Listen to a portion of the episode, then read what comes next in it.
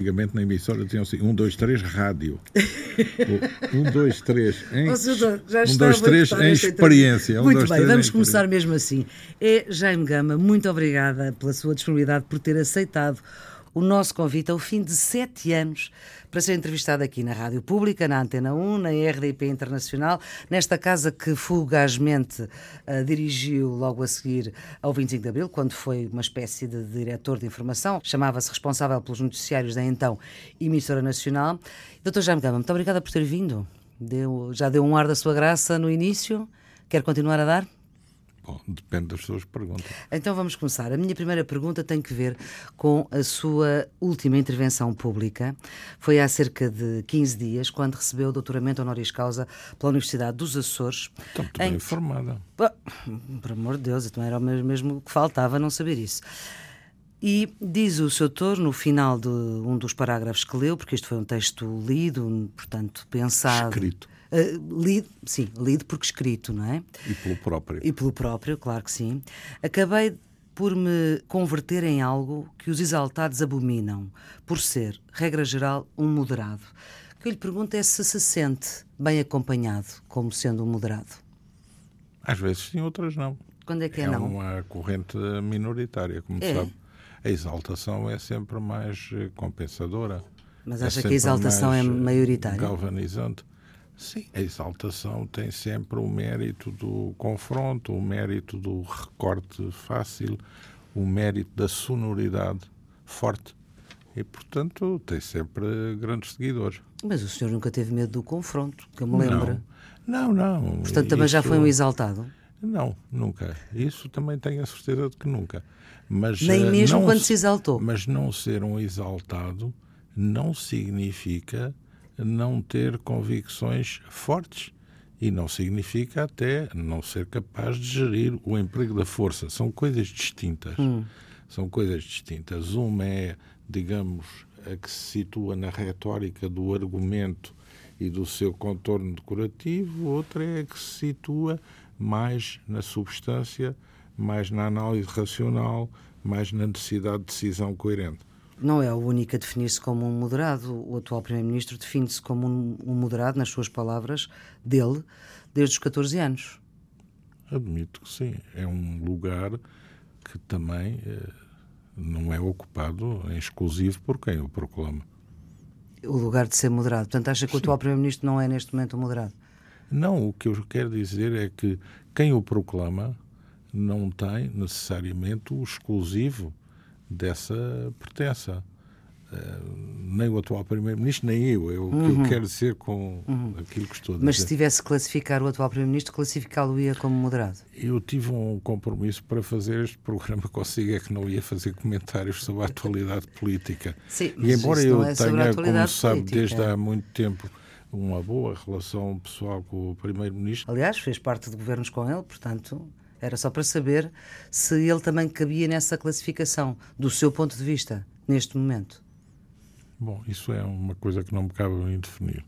Mas Eu, nem que eu lhe quando pergunte. fiz, eh, proferi essas palavras na Universidade Não estava a Açores, pensar nele. Estava seguramente a pensar num trajeto autobiográfico. Não é um discurso que tenha em vista fazer o resumo da biografia política.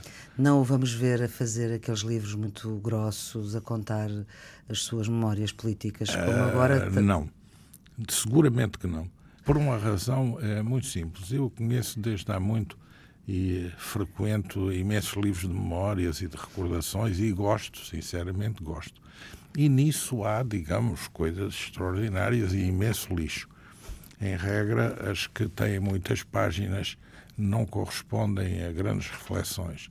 As que são mais eh, substantivas são sempre menores. Isto no mercado do livro, Do livro, sim. e do livro do diário, do livro da memória, do livro da recordação, é uma regra que, em regra, funciona. Mas há livros que eh, são feitos para recriminar a história e para recriminar os contemporâneos. Não tem. Está a pensar em algo em particular? Não, nenhum em particular. Nem a minha agenda não inclui isso. E há também Hum. Tem livros. uma agenda. E é- há também livros que se destinam exclusivamente a galardoar os méritos do próprio. E eu acho que esse tipo de terreno é um terreno não muito frequentável, nem muito correto. Por isso me tenho sempre inibido de o fazer. Há também livros de memórias que mais não são de cronologias, mas para isso há a imprensa. Nós que vivemos os acontecimentos também os conhecemos. E há até excelentes cronologias hoje, do ponto de vista da própria realização da, da edição. E depois há, há também aquelas memórias que são podiam ter como título a relevância do irrelevante, ou seja, são as memórias dos note-takers que entraram um dia numa reunião e assinalaram quantas cadeiras havia na sala, as pessoas que falaram por ordem, o que disseram, mas, digamos, revelam logo à partida não ter percebido absolutamente nada de qual era o seu papel nessa situação e na vida e na história. Portanto, Doutor Jaime Gama, isso também é algo que... Não quero pôr nomes nessas, nessa descrição não. que está a fazer. Num livro de recriminações, e de ajustes... E de ajustes. E não de vale ajustes, a pena. Não vale a pena. Nem nesses note-takers, que são aquelas pessoas que tomam nota Sim, das reuniões de tudo aquilo vale que se passa. Portanto, uh, dizer atas, que esse... registros de ata eh, há dois livros recentes que enquadram nesse perfil que traçou.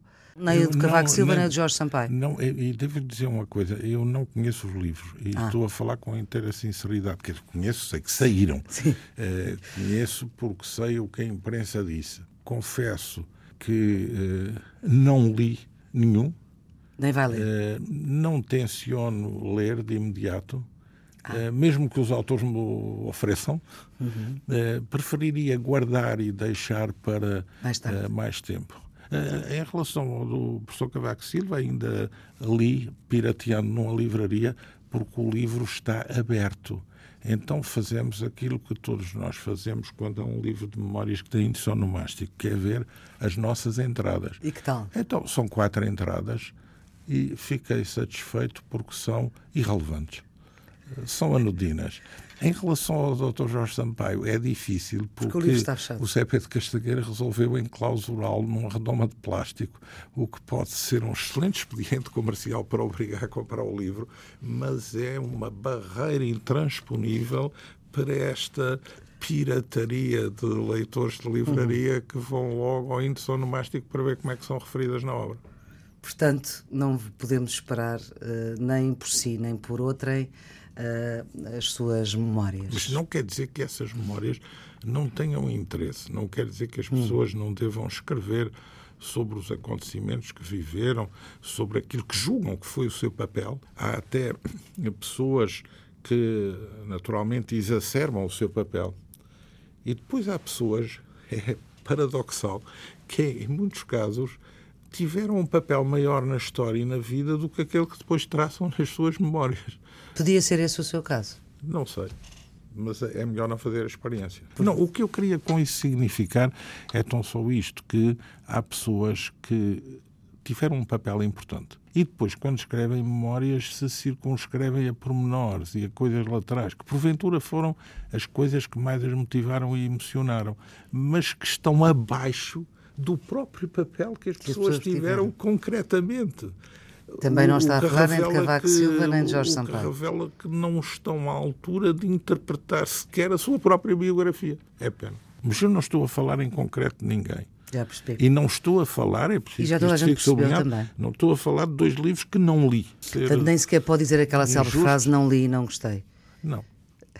E até admito que lendo possa gostar, mas de facto não li. Muito bem. Voltemos ao seu discurso de, do princípio deste mês, uh, nos Açores, na sua terra natal.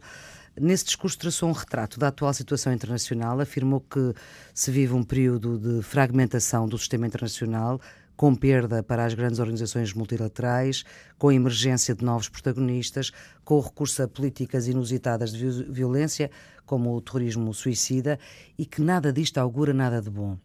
Este é o diagnóstico que o Dr. Jaime Gama faz. Qual é que poderia ser Uh, o que é que era preciso acontecer para que daqui saísse ou pudesse vir a sair alguma coisa de bom? bom é difícil encontrar, pois. porque a situação é uma situação em primeiro lugar, muito pulverizada quanto ao que podíamos considerar e ver como o resto de um sistema internacional enquanto tal. E porque há também a introdução nas opções, nas ideias, eh, nas escolhas de eh, programas ou projetos Políticos. ou propostas Políticas, políticas que não têm relação de continuidade com O eh, o que era a existente oferta. Eh, E, consequentemente, isso leva a um imponderável geral sobre a situação internacional, sobre situações regionais e sobre o mundo, eh, que é preocupante em relação ao qual há muitos diagnósticos, mas também em relação ao qual não há muitas soluções. e não se vê que haja também lideranças capazes de dar uma proposta suscetível de gerar uma nova plataforma de consenso. E também não se vê que as lideranças que emergem sejam lideranças baseadas em propostas sobre a resolução mas sim lideranças baseadas em propostas identitárias sobre a reclamação, a reivindicação, eh, eh, o contencioso, mais do que sobre uma arquitetura final, se é que isso Doutor. Portugal, hoje, na cena internacional, com a relevância que tem um país com as nossas características, está a saber interpretar estes novos tempos ou não? Ou está ao lado? Ou está arredado de uma eventual solução? Bom, se hum, está no centro ou ao lado, eh, isso depende de duas coisas. Onde está o centro e onde está o lado. E depende também de onde está quem devia estar ou quem podia Doutor, estar. eu sei que a sua formação é filosofia, Sim, mas, mas, eu não quero eh, fazer sim. aqui eh, apenas um exercício de lógica formal. Claro. O que eu lhe quero dizer é que, em primeiro lugar, é difícil definir o que é eh, o centro, o centro de gravidade, a matriz. Sim, isso não é responsabilidade de. Portugal. E isso não é eu a nossa pergunto é, com a responsabilidade. sua experiência política como governante que foi durante tantos anos, em A várias... impressão que eu tenho, se quiser, é que há uma dupla deriva. Há uma deriva do sistema internacional e também, não sei eh, se resultado disso ou não, há uma deriva no ajustamento do fator nacional à situação internacional, mas é difícil conseguir essa harmonia. Para ser mais concreto, por exemplo, sobre a situação internacional, a arquitetura do sistema internacional, podemos dizer Portugal não tem posição. Eh, É difícil que tenha, porque o próprio sistema internacional não tem, abdicou de ser um sistema e passou a ser mais uma estrutura multipolar confusa, dispersa, desintegrada. Em relação à própria construção europeia, pode perguntar-se, mas qual é a posição portuguesa sobre as questões europeias? Depois concluir, eh, não sabemos, não aparece. Não sabe? Não, não sabemos. Sim, não, mas não eu pergunto-lhe assim, Não não- aparecem. estou- e depois vai-se um cotejar-se, vai-se cotejar e diz-se, sim, mas qual é a posição da própria estrutura europeia? Quando a estrutura europeia deixou de ter uma centralidade de doutrina, de proposição de soluções. Eh, Passou também ela própria a viver numa espécie de deriva contínua, numa improvisação. Portanto, é uma situação muito complexa em que... E como é que acha que Portugal está nessa situação complexa? Como é que se tem comportado desde que este governo é governo? Eu não queria referir em relação às soluções eh, governativas, porque acho que eh, esta e a que a precedeu eh, sofrem e padecem naturalmente de uma situação internacional que já é diferente e de uma situação europeia que é diferente, de uma percepção eh, das questões internacionais e das questões europeias que é também diferente. Sim, mas neste momento temos, ao nível europeu, ah, uma Europa que, e dirigentes europeus que se atrevem a fazer comentário sobre outros países, e são vários, não é só uh, este último mais recente holandês, que exigem medidas específicas para uh, que determinados objetivos sejam alcançados e quando esses objetivos são alcançados de maneira diferente, uh, há crítica. O que eu gostava de perceber, mas ainda uma questão mais global, é que neste momento Portugal, no concerto das nações e no concerto da União Europeia, está a representar bem o seu papel ou não? É, é difícil saber. Porque é difícil saber, em primeiro lugar, em que plano está a União Europeia. Porque ela está numa turbulência permanente. E, em segundo lugar, também é difícil perceber quais são os objetivos de um pequeno país como Portugal no contexto dessa turbulência. Uhum. Também eh, no campo das opções que se formam em Portugal, há uma grande divergência, se não antagonismo, oculto ou expresso, latente ou sonoro, em relação à integração de Portugal nos espaços internacionais, Sim, em relação à União Europeia, em relação à União Europeia, em relação à NATO, em relação a certas dimensões da política europeia, há uma gravitação que não é linear. Hum. Há uma oscilação. E a orientação do governo é qual? Penso que a orientação é, em primeiro lugar, uma orientação que tem a ver com a necessidade de causar não atritos no campo interno dos seus apoiantes, o que em si mesmo é uma dificuldade não sei se intransponível, mas uh, muito ponderosa. Em segundo lugar, a necessidade de simultaneamente reivindicar um lugar, encontrar dificuldades de acomodação quanto aos aliados internacionais, mesmo aos aliados europeus, e em terceiro lugar, a circunstância que deriva da grande instabilidade nas instituições europeias, nas políticas europeias e na própria política internacional. Ou seja, vivemos um jogo de sombras uh, num quadro em que a afirmação de objetivos de forma clara não é muito linear e não tem sido uma constante uh, muito praticada. Não? Seria muito difícil fazer, uh, ou seria necessário fazer diferente? É, bom, isso é uma coisa que também dependerá sempre dos portugueses e do que eles próprios portugueses querem sobre o seu futuro e o seu lugar e do que é que privilegiam como opções, porque aí, uh, digamos, a opção uh, que é a opção que resulta do voto é uma opção importante, é uma opção determinante, não podemos sair disso. Agora, o que isso diz? O que diz a resultante das instituições? O que diz a resultante da instituição Parlamento, da instituição Governo, da instituição Presidente, é algo que na contemporaneidade eh, tem muito decorrido sob o signo de um diálogo amigável, uhum. um diálogo em que as questões de fundo são apenas referidas para não ser tratadas e em que a acomodação às soluções possíveis me parece uma regra geral. Acomodação às soluções possíveis, querendo com isso dizer um denominador comum que é estabelecido ao mais baixo nível do consenso, para que daí resulte uma posição que crie menos danos a cada um dos protagonistas, independentemente de curar se essa posição ou ausência de posição serve ou não um projeto do país quanto ao seu futuro, quanto ao seu futuro na Europa, quanto ao seu futuro na vida internacional. E a resposta que o Dr. Jaime Gama encontra para, essa, para isso é qual? Eu acho que é uma grande ambiguidade. Acho que há uma grande hum. indefinição dos que interpretam e analisam, e hum. dos protagonistas e dos decisores.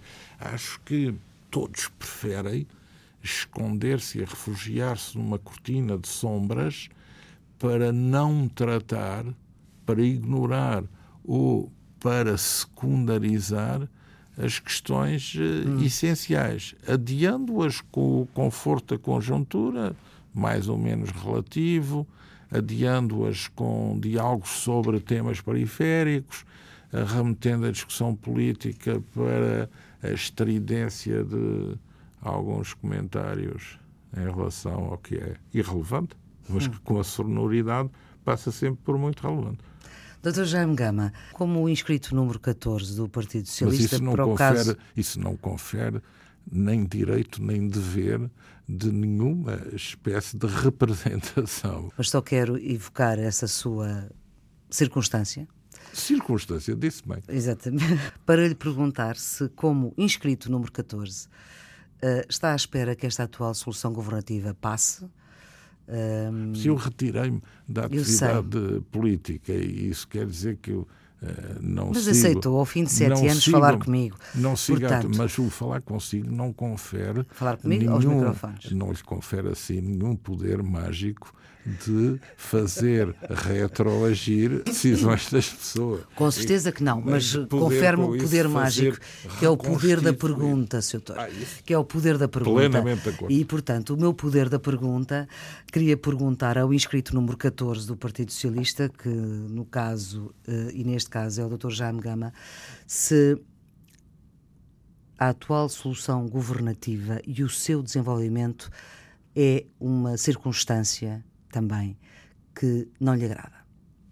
Eu não emiti, eu não emiti, eu nem vou emitir uh, nenhuma opinião sobre esse facto. Ponto final, parágrafo, Sim, linha abaixo. Mas isso é o que significa eu não exercer nenhuma responsabilidade política, nem ter nenhuma espécie de protagonismo político ativo. Nem querer ter. Muito bem. Sr. Doutor, esteve nas jornadas parlamentares do Partido Social Democrata no verão passado e uma das coisas que disse é que a vida política foi encerrada a minha vida política, a sua, foi encerrada em 2011 e agora as contas estão todas saldadas. De que contas é que falava? Contas, nesse caso, uh, quer dizer a referência a tudo o que tenha a ver com opções políticas. é isso que isso quer dizer. Pronto. Portanto, e também dizer... Isso quer dizer que, um, em relação a todo e qualquer dossiê político, em todo e qualquer programa, em todo e qualquer projeto que tenha uma envolvência política, pronto, isso tem um ponto final, está saldado. Não... Está saldado, por isso não aceitou uh, algumas insistências para poder vir a ser candidato presidencial. É, é isso, por exemplo. E coisas do género. E co coisas do género. Está a ir bem. Sim, coisas do género. Ou foi convidado para mais coisas que não aceitou? Não, mas eh, aceitou é ser presidente, por exemplo, por exemplo é das dizer. ordens honoríficas. Mas eh, isso é verdadeiramente honorífico. De, de, do presidente Marcelo Rebelo de Sousa. Sim, isso é verdadeiramente honorífico. Está a divertir-se nesse. Divertir, não, mas cumpre com lealdade as funções que me foram confiadas, que é o que nós dissemos quando assinamos o posse no juramento. É o que diz também o Presidente da República tem, tem sido alvo do afeto do novo presidente?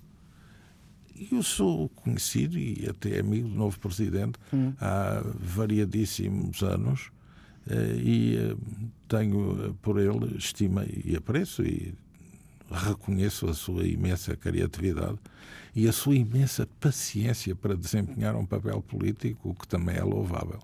Acha que uh, no atual uh, momento, é o homem certo no lugar certo? Eu não me quero pronunciar sobre isso. Sim. Uh, mas o Presidente da República hoje é reconhecido por muitos daqueles que acharam que outras candidaturas deviam ser apoiadas. Eu não chego a esse ponto. Não? Não. Isto é, não chego ao ponto de ter que me converter em apoiante de outras candidaturas para me converter postumamente em apoiante dos méritos do exercício da presidência pelo atual presidente. Tenho visto em inúmeras pessoas. Sim, mas isso significa que uh, sempre apoiou este. Eu não tomei posição. Eu sei que não. Uh, o meu voto é. É secreto, secreto eu sei, é inconstitucional a pergunta. Sempre votei conforme quis em relação aos candidatos a presidente da República e sempre achei que é a eleição onde os portugueses têm a maior liberdade de voto, ainda bem.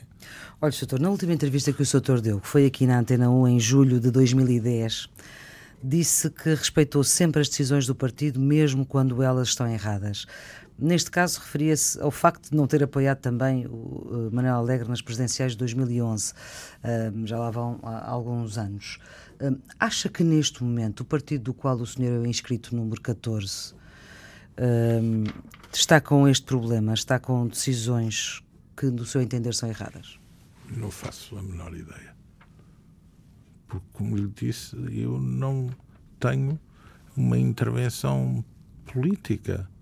Eu sou o inscrito número 14 no PS porque isso é um dado histórico. Mas eu não participo em nenhuma reunião do PS, nem em nenhuma reunião política. Nem e faz sentido assim continuar a ser do PS?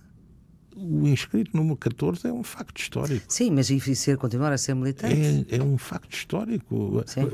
Mesmo que eu decidisse o contrário. Sim, não poderia não deixar de ser. Sentido. Mas isso significa que já não é militante do Partido Socialista, ou seja, não paga as cotas? Pagar as cotas pago, mas participar em certo. qualquer espécie de reunião, não. Então, e para que é que, para que, é que continua se já não. se não, não, um não quer participar? Porque eu sou um tradicionalista mínimo e, portanto, isso tem algum sentido. Acho que as pessoas também têm o direito a, digamos, ter referências inúteis. Inúteis no sentido de referências completamente lúdicas e que têm a ver com o seu percurso, com a sua vida, com a sua vida. Não se afaste do microfone quando está a dizer isso. Mas, uh, doutor Jaime Gama, isso significa que, para si, ser militante do PS é hoje. Uh... Mas eu não sou militante do PS. Eu sou filiado número 14 no PS, do 13 ou 12, hum. Eh, porque isso é um dado histórico. Mas eu não tenho atividade política, porque resolvi Deixar há de seis anos cessar a minha atividade política, porque também foram muitos anos, foram 50 anos de atividade política, e porque as pessoas não devem ficar uh, crucificadas uh, à vida política. Devem também ter um espaço de liberdade que é Mas, é salutar na distância entre quem fez opções políticas e também quem gosta de dispor da sua liberdade para ter a sua vida pessoal, para fazer uhum. outras coisas, para pensar. Nessa sua liberdade, uh, escolheu uh, uh, ir à abertura das jornadas parlamentares do, do, do, PSD do ano passado, como eu dizia. Não, jornadas parlamentares, não. Sim, jornadas parlamentares do PSD. Universidade de Verão, peço desculpa. Não, Universidade isso é de Verão. Sim, Universidade de Verão. Fui precedido por inúmeros socialistas. Eu sei, eu sei, eu sei. Muito mais militantes do que eu. Sim, porque o doutor já percebemos tenho, que não é militante. Não, é? sei. E, e tenho sempre sim, participado sim. em tudo o, o que, que, o PS é lhe pede. solicitado por outros partidos. Eu estive também numas jornadas de verão do CDS, uhum. uh, outras sim, sim. iniciativas a sua liberdade. que me têm pedido. Se o PS pedir, também vai. Sempre, claro, sempre que eu considero que não está em causa uma intervenção que tenha um âmbito de resultante política imediata, uhum tenho a liberdade de participar então, naquilo que eu entendo que devo participar e com muito gosto. O senhor disse que, hum, apesar das suas contas estarem todas saldadas e da vida política estar encerrada, Uh, não significa não ter opinião sobre assuntos que merecem ser pensados e refletidos. Hoje, se eu lhe perguntasse, em relação a Portugal, o que é que merece ser pensado e refletido, qual era o contributo que o senhor dava? Olha, é, o primeiro contributo é o que me parece essencial, refletir sobre a dívida. A dívida das empresas, das famílias e das administrações públicas.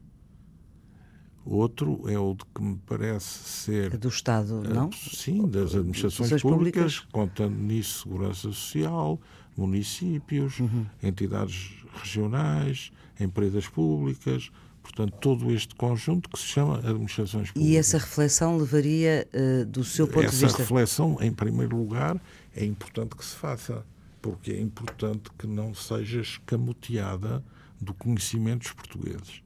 Portanto, fazer a radioscopia dessa situação é absolutamente imprescindível.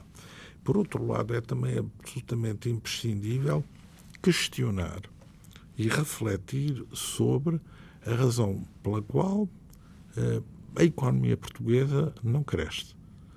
Ou quando cresce, cresce sempre em bochechos conjunturais de curta duração.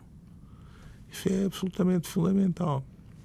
E é também absolutamente fundamental. Tem alguma explicação? E é também absolutamente fundamental saber e discutir as políticas sociais e o alcance das políticas sociais em função daquilo que é a realidade da economia hum. e da capacidade da economia. E se nós estamos a seguir um caminho certo e correto para majorar o nosso ranking internacional nessas áreas, ou se estamos a viver a assimilação uh, de uma sucessão de ilusões da qual só pode resultar um desastre, porque não fundamentado em nenhuma base consistente, Qual em é, é nenhuma é base sua... credível. Nessa reflexão deve nessa ser reflexão, feita. Essa reflexão, nessas duas, reflexão, nessas duas balizas que o Sr. coloca. Essa, como... essa reflexão deve certo. ser feita, primeiro, porque as razões do endividamento, segundo, porque as razões do atraso, terceiro, qual a natureza de políticas sustentáveis para garantir o crescimento. Isso é absolutamente essencial. E uhum. muitas vezes o que verificamos é que a agenda política faz sobrepor uh, no cotidiano e no imediato a retórica de argumento contra argumento, mas em relação à essência dos problemas, não há a preocupação de a captar, de a estudar com minúcia, com rigor, ao menos de fazer o diagnóstico. Hum. E quando fala da necessidade de olhar para todas as dívidas, uh, como sabe, e há nesta altura uh, mais opiniões de diversas, enfim, famílias políticas uh, que defendem uma reestruturação da dívida, o setor não coloca essa hipótese. Ouça, todas as hipóteses devem ser colocadas, mas há uma que me parece que é difícil de ser colocada, que é a da emissão de moeda falsa. E, ou seja? Uh, ou seja, uh, da criação de uma situação ilusória em que a dívida é pagada uh, porque se apaga o referente monetário. Ou se apaga o euro. muda de referente monetário. Hum. Uh, e o outro caminho, que também me parece um caminho bastante ilusório, é o de julgar que sozinhos podemos tudo contra o mundo e que sozinhos temos a capacidade de, como devedores, limpar o nosso próprio passivo com o aplauso geral, com a condescendência geral eh, daqueles que foram os nossos credores. Portanto, acho que há aí uma ingenuidade enorme. Claro que é os discursos sempre apetecíveis e populares. É, é uma matéria sobre a qual é, é, é possível fazer toda a espécie de demagogia, mentindo e salvando a sua imagem com propostas absolutamente ilusórias. Hum. Só que isso não corresponde em nada à realidade, nem vejo. Mas acha que... que é essa a realidade que se vive hoje? Sim, acho que é uma espécie de anestesização da opinião pública através. Está anestesiada a opinião sim, pública? Sim, anestesiada, porque, em primeiro lugar, lhe é escamoteada a compreensão do problema e, em segundo lugar, lhe é permanentemente afirmada a oferta ilusória de uma solução impraticável ou, se praticável, com consequências absolutamente desastrosas no plano económico e social. Portanto, acho que aí há uma Uh, há, um, há um intervalo agora suscetível de ser entretido, porque há um crescimento da economia que deriva da articulação internacional de Portugal, mais do que do próprio mérito de qualquer programa económico, mas a realidade far-se-á sentir na altura própria. Imagine o que é a perspectiva do endividamento português quando o Banco Central Europeu resolver deixar de comprar dívida aos Estados-membros. Imagino que é a situação da dívida portuguesa quando, eh, por virtude deste relativo crescimento, a inflação subir e as taxas de juros aumentarem, por regras normais do mercado. Hum. Esses cenários não são discutidos. Essas perspectivas não são inventariadas. Há uma ilusão geral muito grande em relação à situação que envolve a economia portuguesa. Isso parece-me. E, portanto, o, que eu acho é que esses aspectos também devem ser refletidos. Porque é muito fácil pregar as soluções ótimas. A economia é o terreno mais abundante para o uh, vendedor hum. de promessas. Porque é muito simples dizer menos impostos, mais rendimentos. Hum. É muito simples dizer menos sacrifícios, mais transferências, mais bem-estar. É muito difícil dizer menos cortes, mais audácia no investimento. É muito, é muito, é muito fácil. É muito fácil, é muito fácil uh, prometer imenso. Não? Soutor, uh, não queria fazer esta alusão, mas o que é que lhe responderia se alguém dissesse: Bom, mas isso é quase está a anunciar que qualquer dia vem o diabo? Bom, eu não queria estar nesse papel, mas uh, gostaria que houvesse uma presciência uh, do que circunda o país em relação às suas hipóteses. Isso é também um dever. E não omitir essa questão é um ponto essencial. Portanto, deixa aqui estes alertas. Soutor, é presidente da Fundação Francisco Manuel dos Santos, é chairman também do Novo Banco nos Açores. O Soutor disse que queria, eh, depois de deixar a vida política, queria fruir das coisas simples da vida. Isto não são bem coisas simples, nem uma nem outra. São complexas, mas ao menos permitem uh, contatar com coisas simples e permitem também ter um conhecimento apurado de áreas de fronteira, na realidade, no diagnóstico, na propositura. Aí mais na fundação, no, no, novo banco nos Açores? É um pequeno banco de uma economia regional.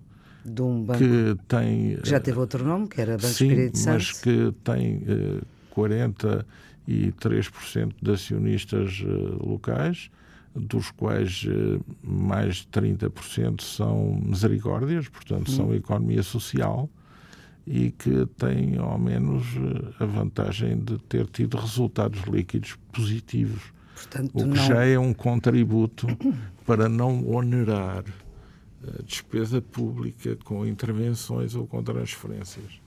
Mesmo para um filósofo. O senhor também se diz motorista dos seus seis netos? Sim, e de mim próprio. E de si próprio, mas isso deve ser uma canseira. Não. Não é? Enquanto tiver essa aptidão. Muito bem. Do seu filho, João Taborda da Gama, que foi secretário de Estado do Poder Local por 11 dias do governo Pedro Passos Coelho Paulo Portas em 2015. Pensa que foi uma boa ideia? Do seu ponto de vista, é, eu não, acha não, não lhe deu nenhum não, conselho? Não questiono. Acho que o maior contributo que se pode dar na vida em relação às pessoas de quem se gosta é proporcionar sempre um espaço de liberdade completa. Hum. E isso é uma coisa que não tem preço. Nunca daria uma opinião.